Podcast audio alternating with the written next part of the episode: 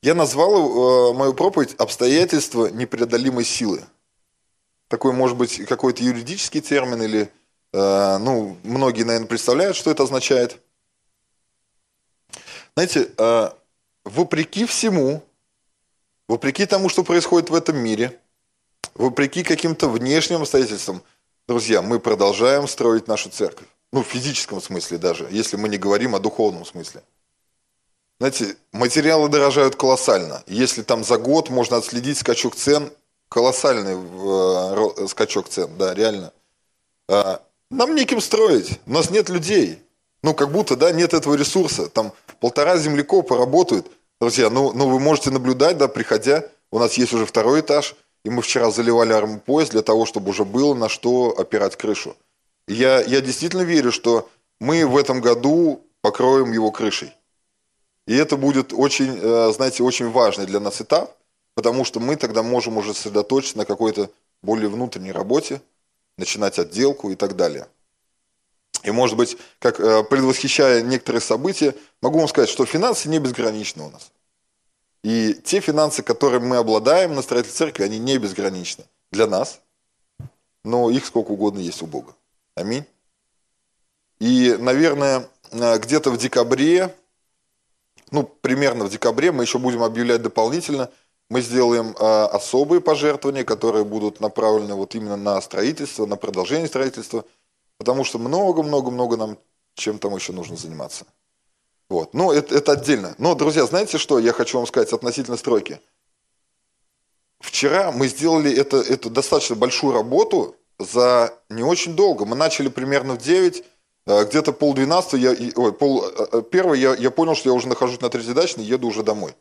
То есть, ну, сколько там, три часа там примерно, может быть, мы поработали, плюс-минус. И большое спасибо, отдельное спасибо я хочу выразить, ну, во-первых, всем тем людям, кто принимал в этом участие, но особо подросткам, знаете, нашей молодежи, которые вместе с нами там пришли и, и занимались, и для них это вообще это было какой-то, э, я не знаю, взрыв мозга, знаете, работать же надо. 12 лет, ужасно. Молодцы ребята, на самом деле. Они работали на равных. И вот и Илья, он, он тоже с нами там вчера занимался, он, он сам сегодня сказал, говорит, они работали, говорит, так же, как и мы. Они таскали э, цемент, песок, щебень, все в ведрах подтаскивали, э, раствор наваливали там лопатами, помогали поднимать нам его. И это нам реально очень сильно помогло. Если бы мы э, были тем количеством взрослых людей, которые были, мы делали бы это определенно дольше. Поэтому ребята молодцы. И а, для них это может быть также э, какая-то непреодолимая сила, которую они преодолевали вчера. А, знаете, э, моя мысль, она основана на достаточно для всех известной истории. Это история Давида и Голиафа, и мы много раз рассуждали об этом, с разных сторон рассматривали ее.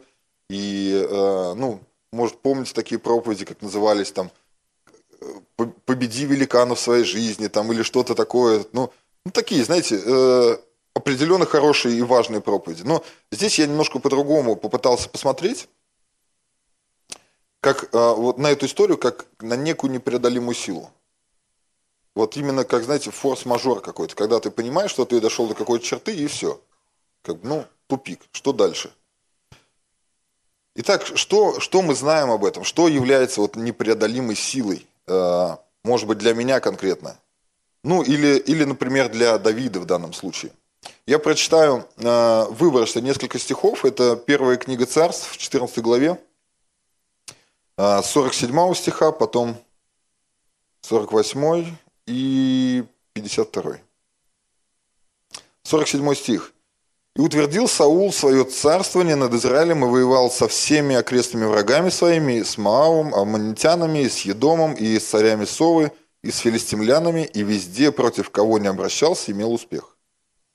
И устроил войско, и поразил Амалика, и освободил Израиля от руки грабителей его». И 52 стих. И была упорная война против филистимлян во все время Саулова. И когда Саул видел какого-либо сильного человека, сильного и воинственного, брал его к себе.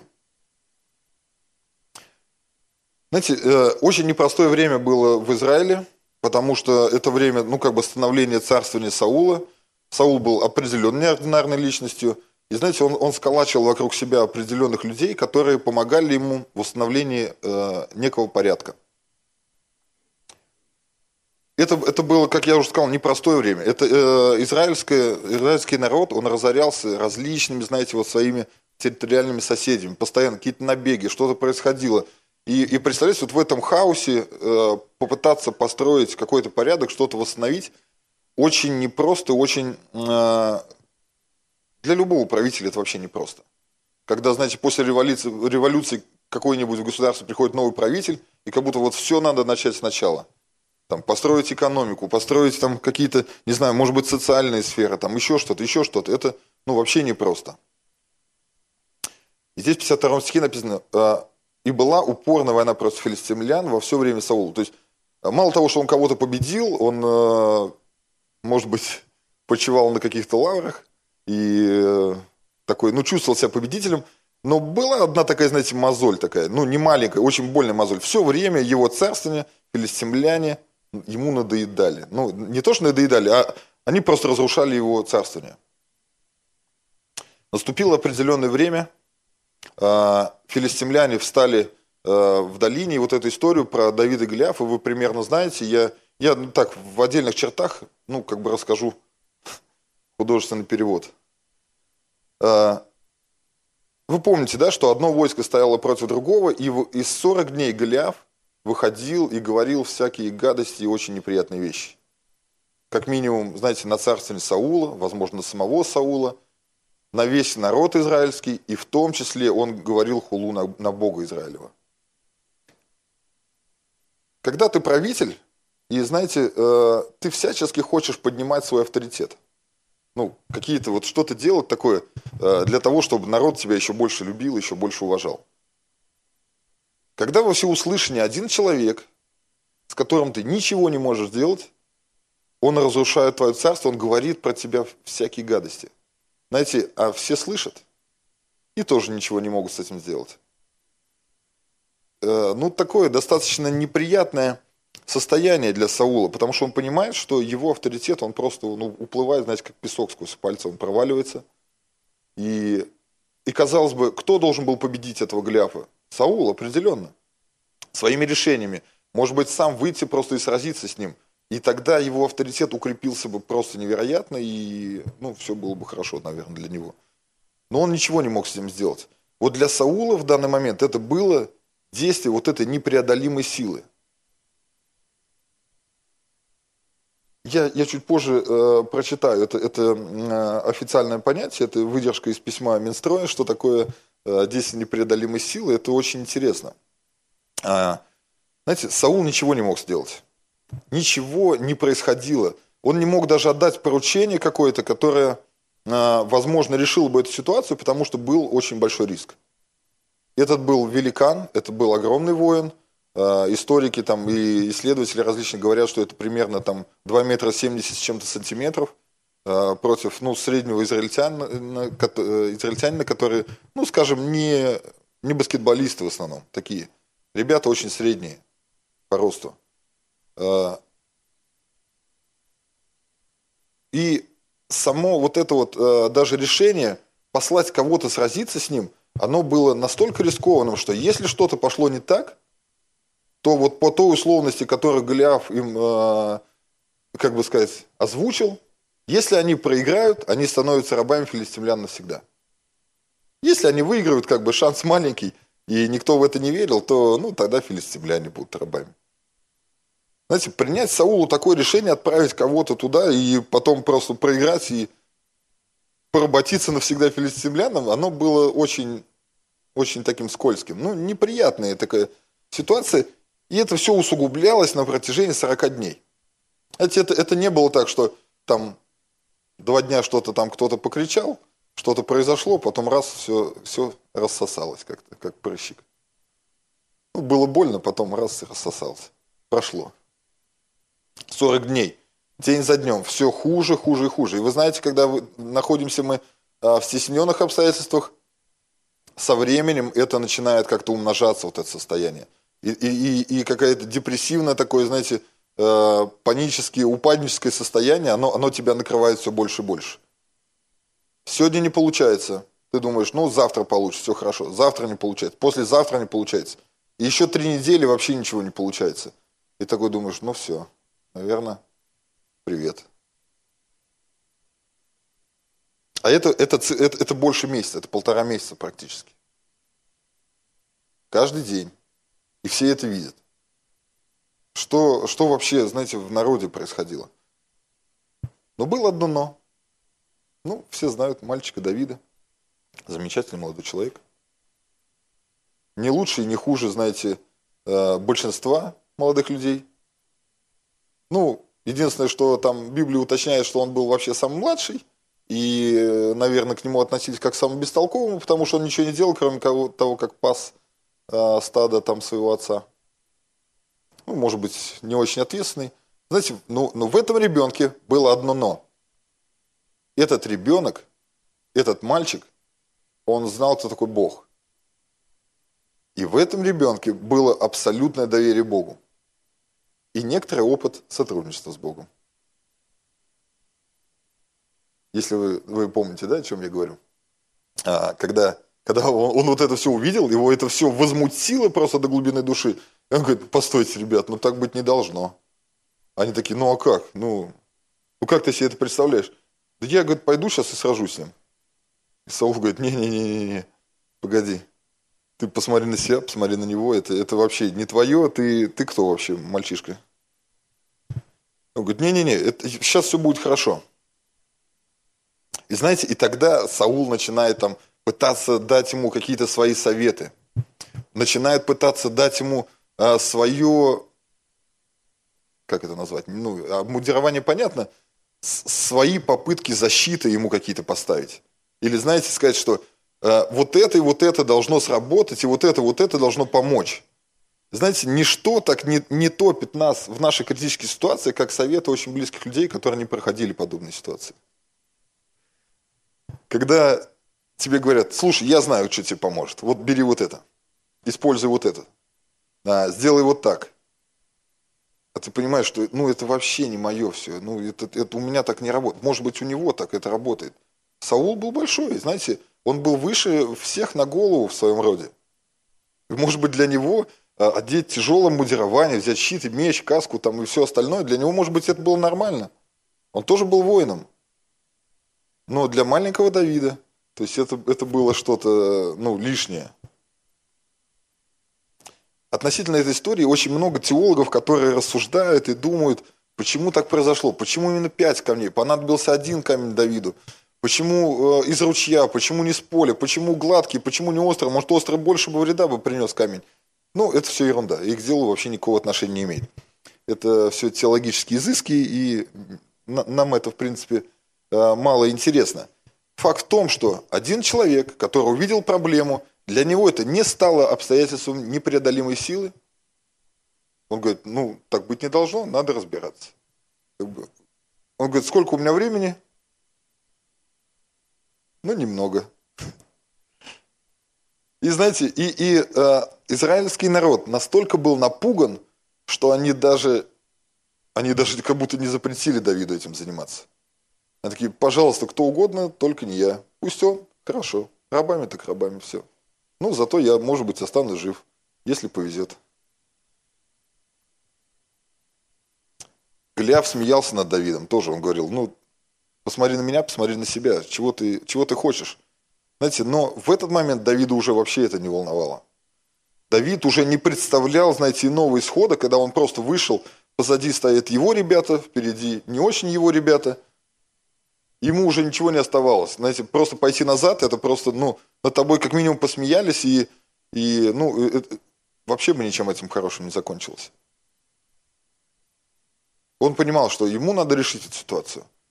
И знаете, вот э, о чем я уже говорил, некий опыт сотрудничества с Богом, который у него был, о котором не знал ни Саул, ни весь Израиль, а, может быть, едва ли слышали его братья, когда он говорит, слушайте, когда были ситуации, вы, вы сталкивались с такими ситуациями? Нет, я сталкивался. Это он про себя говорит, это не я про себя. А, приходил медведь, отнимал овцу, я догонял разрывал его. Приходил лев, с ним происходило примерно то же самое. Отличная шкура, вот у меня лежит. Знаете, э, маленький мальчик порвал льва и медведя. Вы, вы можете себе это представить примерно? Ну, кто, кто был в зоопарках или в цирках, представляет, ну, какой из себя медведь, да? Э, у меня, у меня мой брат, когда работал на Камчатке, э, они там пошли в поход, было у них немного свободного времени, и они брали с собой собаку специально обученную, которая отпугивала медведя. Там медведей очень много. Э, и в какой-то момент они говорят, мы, мы сидели просто, любовались видами на какой-то там, на подножии какого-то вулкана. Собака куда-то убежала, там где-то бегала, развлекалась, говорит, мы просто вот так вот раз из-за камня. А вот примерно как от меня до колонки, вот этой медведь тоже так же раз такой. Они говорят, мы не знаем, что делать, говорит. Орать, бежать, шуметь, сидеть, не двигаться. Говорит, вообще просто полное оцепенение. Говорит, что делать? Говорит, пока мы сидели и потели, говорит, хорошо уже собака прибежала, там полаяла и отогнала его. Большие ребята, знаете, это, ну, парни, ну, с меня ростом, крепкие, спортивные, которые там, вот брат у меня в этом году уже второй раз на, на Эльбрус поднялся и не умер. Мне, может, одного раза хватило бы уже совсем. Вот. И они не знали, что делать. Это маленький мальчик, который, что, медведь? А, давай его сюда. Готов. Лев? Туда же.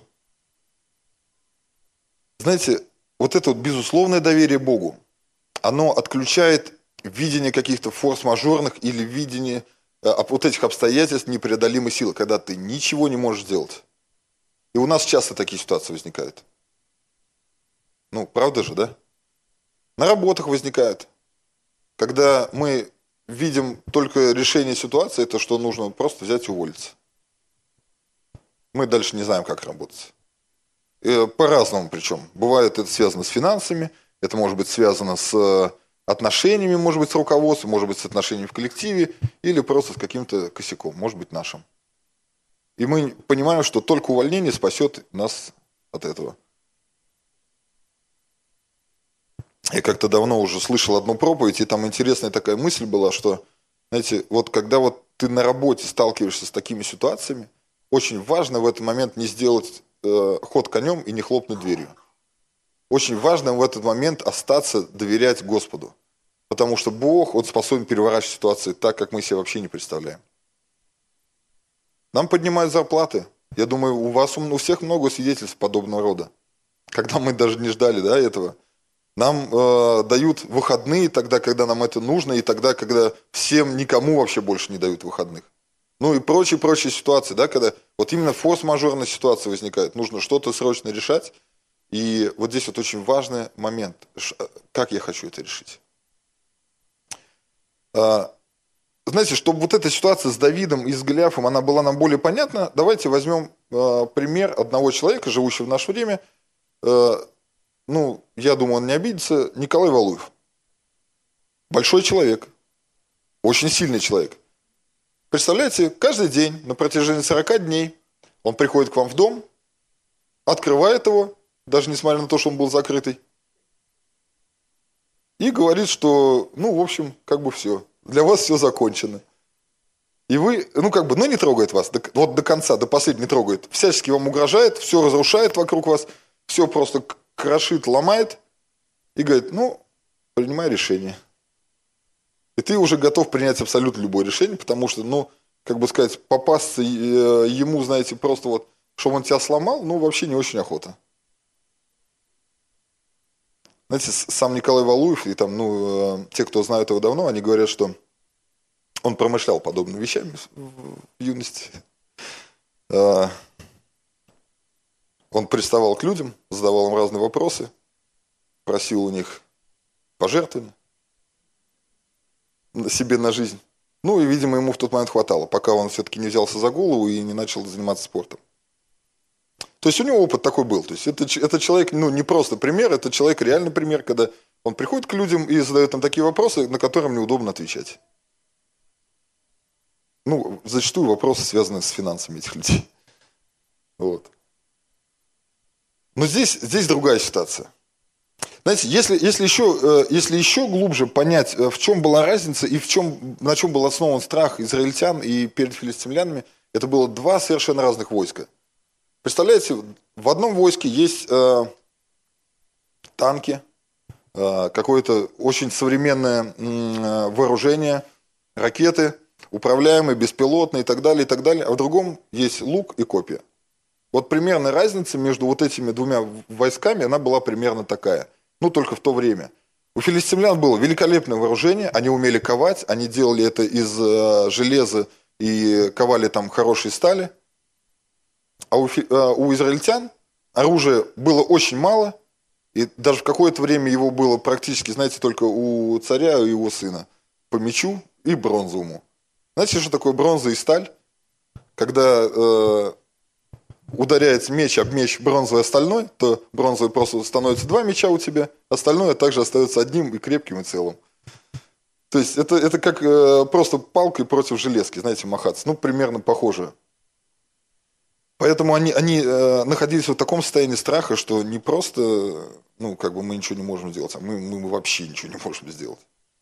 Но написано там, э, когда мы читаем дальше продолжение истории, когда Э, Голиаф был побежден, и Давид одержал победу, и уже, э, ну, там, ладно, без подробностей вот этой всей мокрухи. Э, филистимляне обратились в бегство, израильтяне побежали и настигали их, и поражали, и там написано, что это была великая, великая победа, там, великая э, битва такая. Хотя битва это не назовешь, это было просто догоняющее и побоище.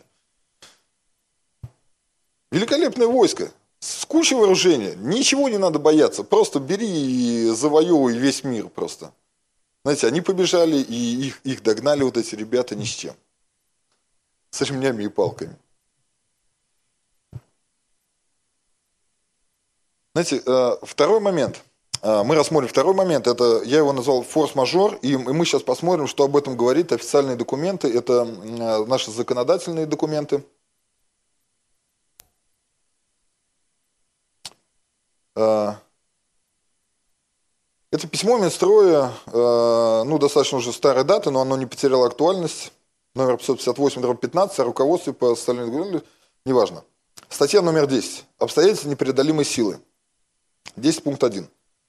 Стороны освобождаются от ответственности за частичное или полное неисполнение обязательств по настоящему договору, если оно явилось следствием природных явлений, военных действий и прочих обстоятельств непреодолимой силы если эти обстоятельства непосредственно повлияли на исполнение настоящего договора.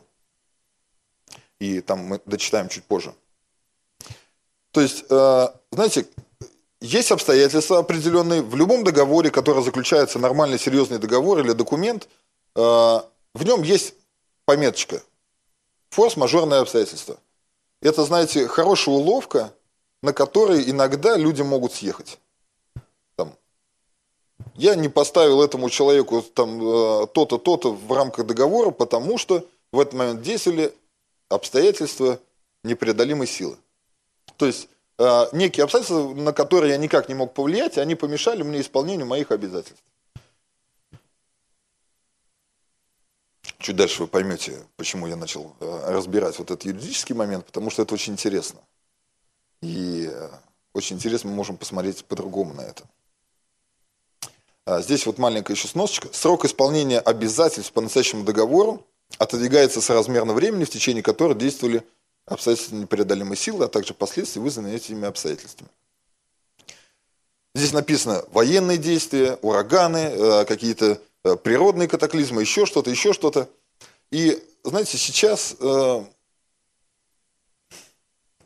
если сказать, что мы живем в непростое время, ну, наверное, все вот с этим согласятся – но я так размышлял и думал, что, ну, если посмотреть историю даже, ну, вот до там 16 века или, может быть, еще дальше, ну, там дальше мало заметок подобных. В принципе, очень похожи были э, обстоятельства.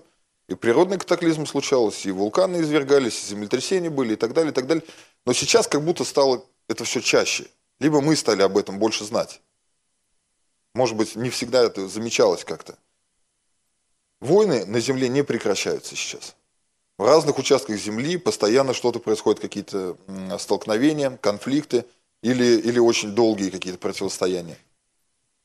Природные явления, которые вот сейчас возникают, такие, знаете, экстренные, они уносят тысячи жи- жизней, реально. А, вспомни даже вот из последнего а, землетрясения в Непале. Очень много там, там тысяч жителей погибло. Хотя, ну, Непал маленькая страна, и там всего 6 миллионов человек. А, тайфун там где-то был на, где там, в Тайване, не помню где, тоже очень много жителей погибло.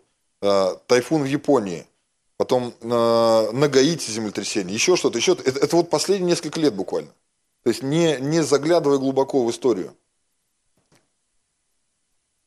Недавно читал э, статью, это называется «Война с воробьями». Китай объявил войну воробьям. Вы не слышали эту историю? Это очень интересная история. Это одни из тех глупых э, войн, которые э, человечество объявляло кому-либо. Она так и называлась реально «Война против воробьев».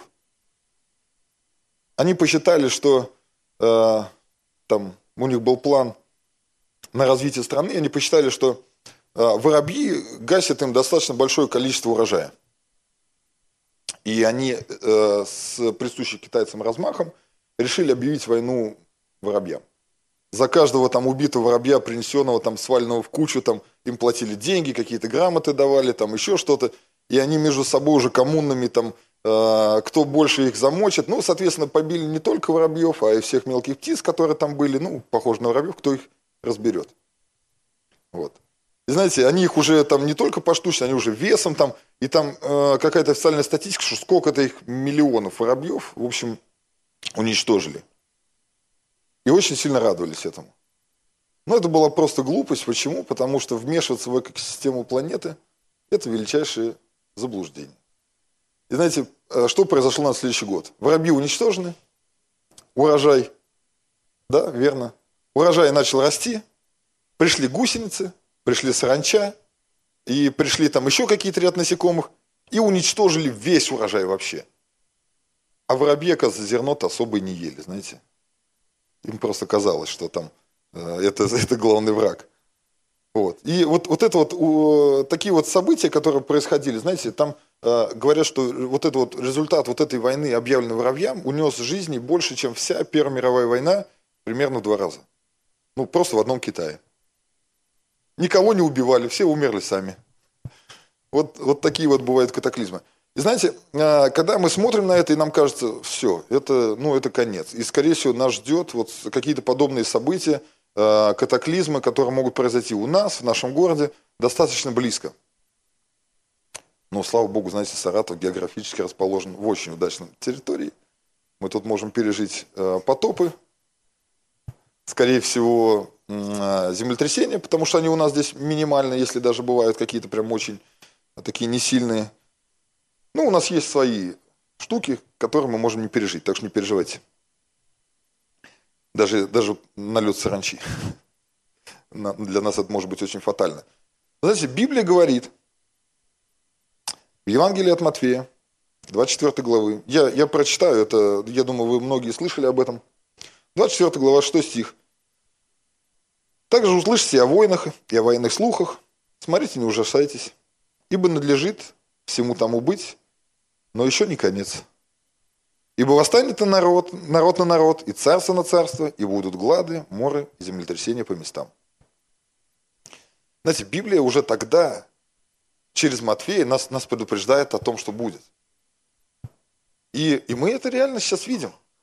И, и кажется, что в какой-то момент, представляете, вот эти, вот эти люди на Гаити, да, которые разрушилось все, землетрясение, ну просто разрушилось всю инфраструктуру. Люди начали гибнуть, э, из-за гибели людей начала образовываться пандемия, то есть и все вот как снежный ком пошло. Непреодолимая сила для них. Знаете, для нас в нашей жизни возникают очень часто непреодолимые силы даже в еще меньших ситуациях, еще, может быть, более скромных каких-то условиях. Потому что у нас в основном богатое очень воображение, мы сами себе рисуем какие-то препятствия. Почему, знаете, сейчас колоссальное количество отмечается э, гибели молодого поколения в России в том числе. Э, это подростки, это молодежь, которые заканчивают жизнь суицидом. Для них возникла вот эта вот непреодолимая сила. Они не знают, что дальше делать. Они еще это не проходили, у них нет подобного опыта, им не на что опираться. Возможно, это так. Ну, я, я не знаю, честно. Знаете, я, я настолько люблю жить, что я никогда даже не думал об этом, честно. Как бы мне не было плохо, и что бы ни происходило, и, и когда я точно знал, что мне попадет за что-то очень сильно, то есть, ну, навредить себе, что? Никогда. Я, я, я не могу даже сам взять себя порезать. Мне, ну, мне, мне вообще нехорошо. Ну, я не боюсь крови, правда. Но, знаете, ну, взять себе навредить, ну, как, ну, зачем мне это нужно? Вот эти э, непреодолимые силы, когда, знаете, э, человек просто говорит, я не знаю, что делать. Уже ничто не способно мне помочь. Есть некие условия, э, из которых выход только один. Вот примерно, знаете, такие решения возникают у людей. И, как правило, этот выход только один, подсказан, знаете, не Богом этим людям. Здесь же э, в этой главе, в Евангелии от Матвея, 24, в 12-13 стих, э, есть еще два очень интересных стиха. «По причине умножения беззакония во многих охладеет любовь, претерпевший же до конца спасется». Знаете, э, когда, когда какие-то обстоятельства в жизни меня стесняют настолько, что я должен принимать очень такое решение какое-то, может быть, для меня неприятное – то я тогда начинаю уже думать больше о себе. Я уже не думаю о, о том, э, как, на это, как к этому отнесутся мои близкие, как к этому отнесется общество или что-то. То есть какой-то момент эгоизма, он начинает уже на меня давить, и то есть все сконцентрировано уже на мне. Как взять опять-таки вот этих вот э, суицидников, знаете, они, они рассуждают только о себе.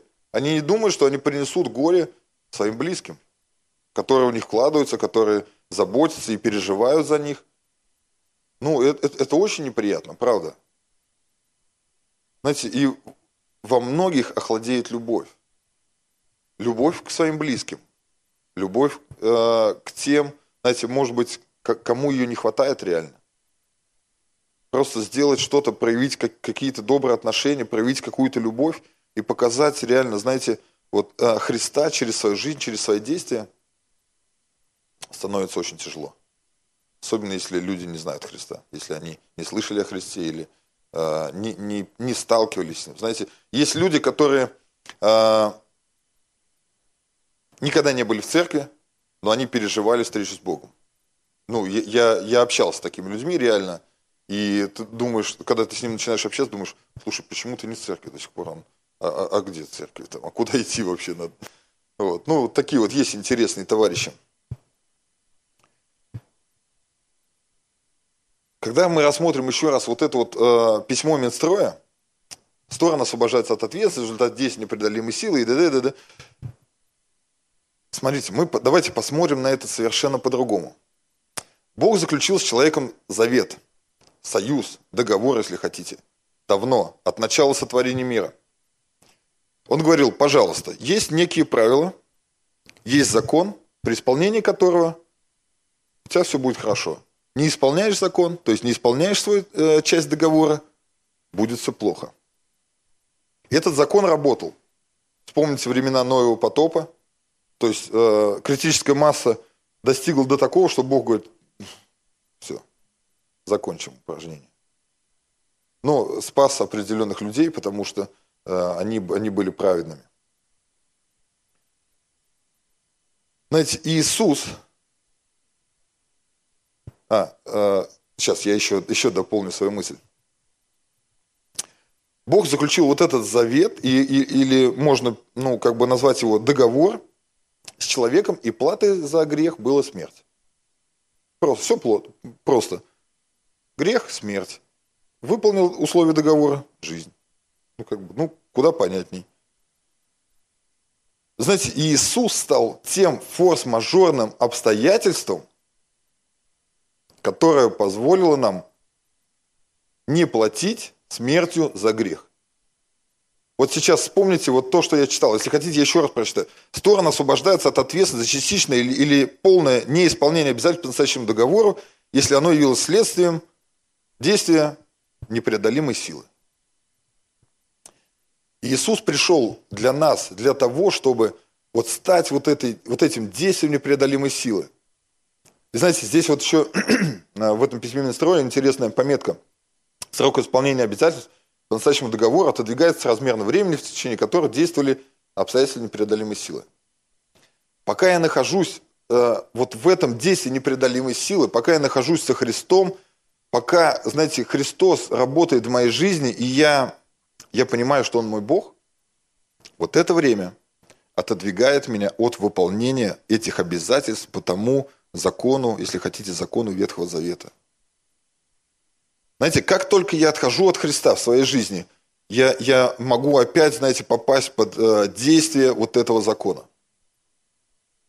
Иисус пришел для того, чтобы стать вот этой непреодолимой силой в моей жизни, которая освобождает меня от выполнения обязательств по этому закону, за который, за грех, смерть. Потому что Он, Он взял эту смерть на себя. Знаете, очень, очень любопытно смотреть на некоторые а, юридические моменты, которым мы сталкиваемся в жизни, и смотреть, как на это смотрит Библия. А, более того, очень часто эти законы мы можем видеть просто другими словами перефразированные из Библии, которые, ну, не знаю, в Конституции, если хотите, там, в Уголовном кодексе и так далее. Такое ощущение, что люди э, зачастую, которые пишут законы, они, так знаете, подглядывают Библию. Потому что знают, где правильно. вот эта вот мысль, знаете, которая, она у меня в голове вот крутилась на протяжении какого-то времени, вот э, непреодолимая сила. И э, как, как вот Иисус пришел для того, чтобы э, освободить меня от каких-то правил, там, от действия вот этого закона, который должен был там вызвать у меня вот какие-то там определенные реакции и так далее. И я, я такой думаю, слушай, вообще все сходится. Ну, э, когда, ну, там по, по работе я помню, открываешь договора, любой договор, договор поставки, договор какой-то, где ты обязан выполнить какие-то действия, всегда есть вот эта сносочка. Форс-мажорные обстоятельства. И ну, грамотные юристы, я говорю, они очень э, хорошо используют это и пытаются там как-то там э, сделать так, чтобы никто никому ничего не должен был. Иисус – наше обстоятельство. Иисус – наша, наша непреодолимая сила – и знаете, когда действует непреодолимая сила, э, вот эта вот э, непреодолимая сила, которая является Христос, при, во время ее действия действует непреодолимая сила чудес. Знаете, э, как только мы освобождаемся от закона, и закон на нас больше не действует, но, но сама благодать Христова действует на нас, в этот момент невероятные чудеса случаются. Даже, даже просто само чудо, вот это вот освобождение от вот этого вот правила за грех смерти. А, очень интересная личность в Библии э, апостол Павел. Знаете, мы, мы по нему, вообще вот по его жизни мы учимся, как, как нам нужно жить, как нам нужно быть христианами, как нам нужно коммуницировать с другими людьми, как он это делал знаете, очень интересная личность, если исследовать его прям вот, ну вот по всей Библии, как, как вот что про него написано. Для кого-то это что-то невозможное, то есть как апостол Павел это невозможно так жить. Кто-то говорит, слушай, ну он вроде был обычный человек и ничего такого. А, маленькое место Писания. Второе послание Коринфянам, 11 глава, 25 стих. Три раза меня били палками, это апостол Павел про себя пишет. Однажды камнями побивали, три раза я терпел кораблекрушение, э, ночь и день пробыл во глубине морской. Там же дальше во втором Коринфяне, уже в следующей главе, в 12 он пишет, знаю одного человека, э, который, которого Бог вознес, ну, не знаю, в теле или не в теле, до третьего неба. Это, ну, когда начинаешь следовать Писанию, понимаешь, что апостол Павел пишет о себе, просто он, э, ну, настолько он был скромный, что он не мог ну, прямо сказать, что я, там, меня туда-сюда, Бог там меня вознес. Он говорит, знаю одного человека. Возможно, это было в тот момент, когда, а, знаете,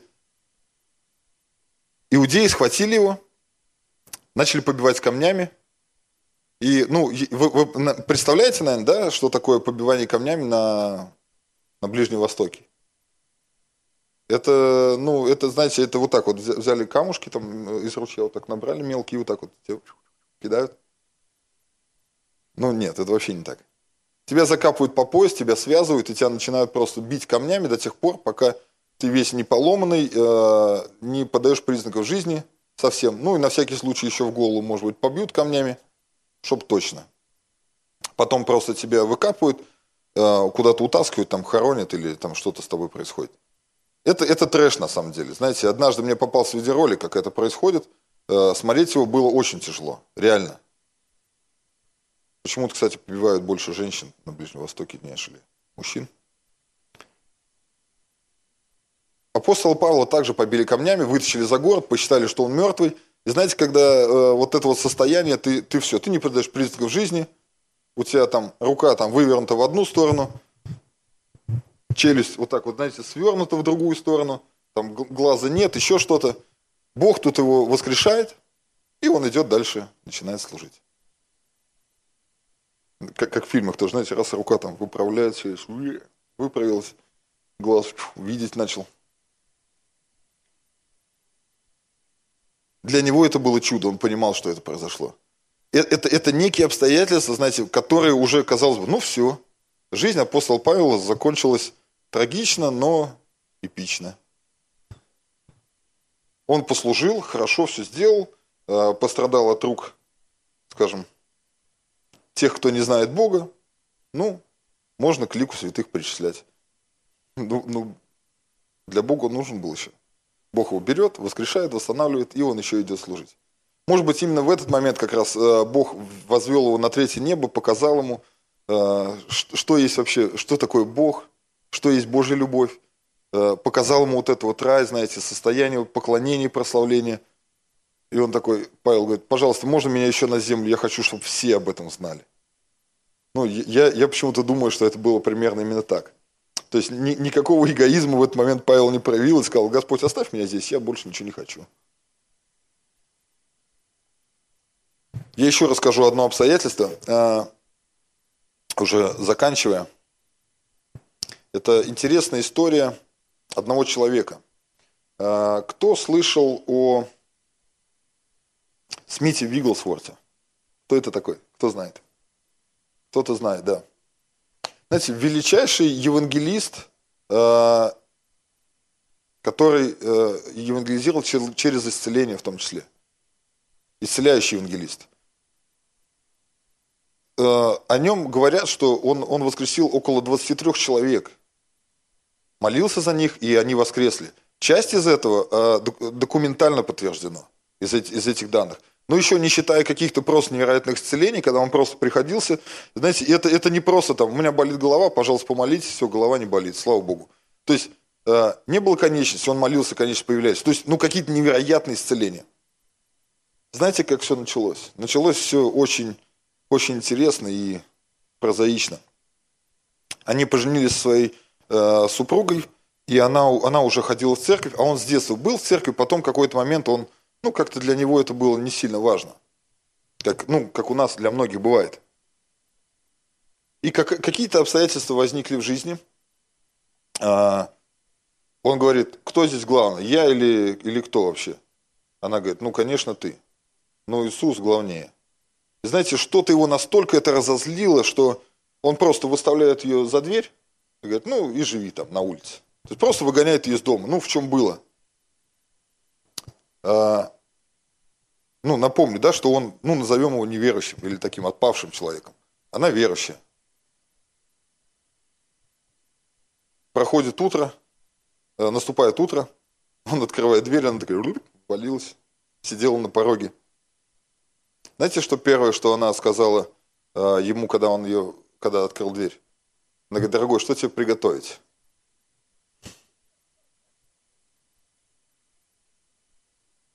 Ты бы мне так сказал бы?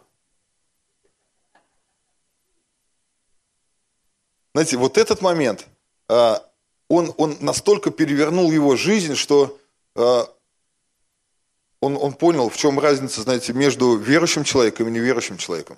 В чем разница между человеком, а, в котором живет любовь Христова, и, и просто обычным, обычным мирским человеком. она потом уже рассказывала, как, как а, в течение ночи ее сердце менялось. И это такая, ну, достаточно тоже известная история. Я думаю, вы можете найти ее. Я, я, я знаю ее, ну, почти с детства, наверное, слышал тоже. А, она говорит, первый час мне было холодно, я не понимал, что происходит. Ну, там, допустим, в час ночи. Говорит, часа в два там ночи я, я думала, где взять мышьяк, чтобы ему подсыпать там куда-нибудь в еду. Часа в три ночи, говорит, я обиделась на себя, потому что я, я, может быть, я настолько высокомерная, что я вот так ему ответила, а я не должна была так отвечать. Говорит, часов там в, э, в 5 утра, э, ну, в 4 там, может быть, говорит, какие-то еще изменения происходили, я, может быть, сейчас уже не помню. В 5 утра она такая думает, так, надо мужу завтрак приготовить знаете, казалось бы, вот в тот момент для нее э, наступила какая-то непреодолимая сила. Она не может попасть в дом, в свой дом, в котором она также, знаете, законный э, владелец, так, так же, как и ее муж. Просто ее выгнали из дома, все. Непреодолимая сила какая-то. Что можно делать? Ну, реально можно, можно оскорбиться, можно принять какие-то решения, можно подсыпать мышьяк мужу в еду и тем самым решить все вопросы – мне, кстати, жена еще не подсыпала, я точно знаю, ни разу. Еще живой пока, спасибо. А, а может и подсыпала. Ладно, шутки, шутки все это. А, знаете, но, но Бог, Он работает с нами. Вот, вот в этих обстоятельствах, когда мы понимаем, что все, тупик, мы дальше не знаем, что делать, Бог начинает работать с нами. Он начинает работать прежде всего с нашим сердцем. Как мы начинаем смотреть на эти обстоятельства? Как Давид смотрел на это обстоятельство?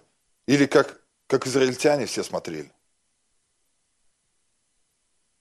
Как э, должна смотреть, например, на это, да, настоящая любящая жена, когда понимает, что ну, что-то произошло не так, конфликт, как я могу его решить? И вот этот вот процесс изменения в ее сердце. Или просто, ну, скандал, развод и все. Ну или вообще пойти залезть на самую высокую башню и прыгнуть оттуда. Получай, муж, на, смотри, до чего ты меня довел. Выходов много. И выходы эти нам подсказывает либо дьявол, либо Бог. Кого, знаете, кого мы готовы слушать в этот момент? Или кем мы наполнены в этот момент, когда мы подходим к этим обстоятельствам? Я думаю, что у каждого из нас в жизни реально были обстоятельства, в которых мы думали, ну все, это тупик. Я говорю, в разных сферах. Вы можете их вспомнить сами для себя, может быть, даже сейчас уже что-то не помните, но определенно у всех были такие обстоятельства.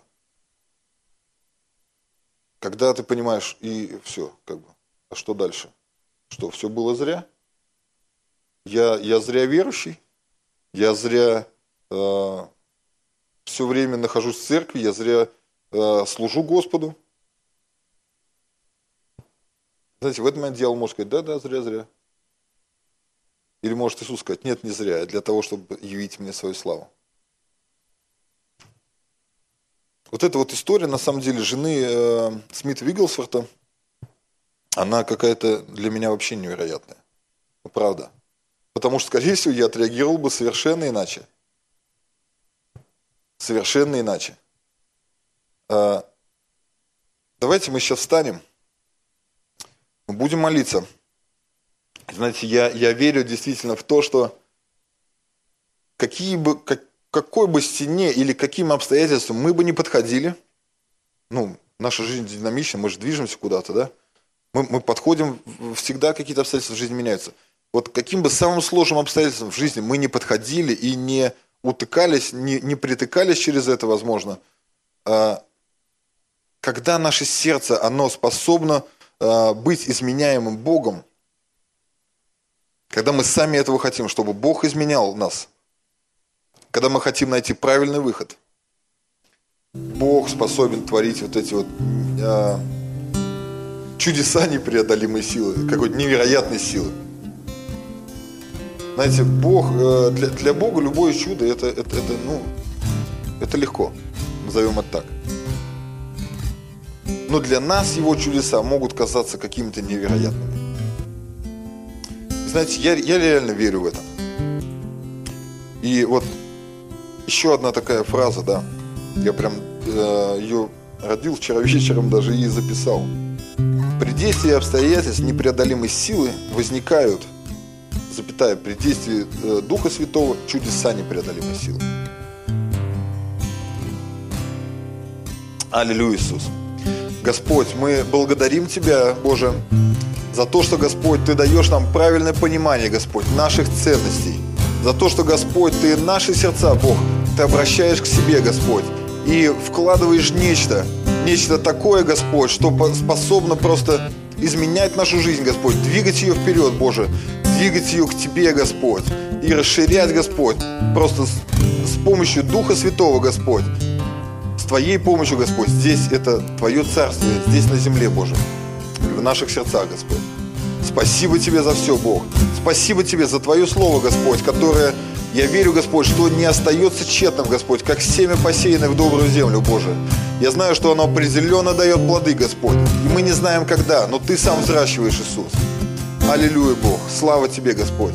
Помоги нам, Господь, чтобы те обстоятельства непреодолимой силы, которые возникают у нас, Бог, они были разрушаемы просто верой в Тебя, Господь, и стремлением к Тебе, Иисус. Аллилуйя, Иисус. Аллилуйя. Наш Бог, друзья, чудесный Бог. Аминь. Знаете, для Бога нет ничего невозможного. Мы не устаем это повторять. И это правда на самом деле. Давайте мы сейчас еще будем прославлять и заканчивая служение, знаете, э, оставим вот это в голове и в нашем сердце, вот эту мысль, поразмышлять, что же, что же такое, знаете, Бог может производить в моей жизни. Каким обстоятельствам меня подводит и как, как Он меняет потом эти обстоятельства.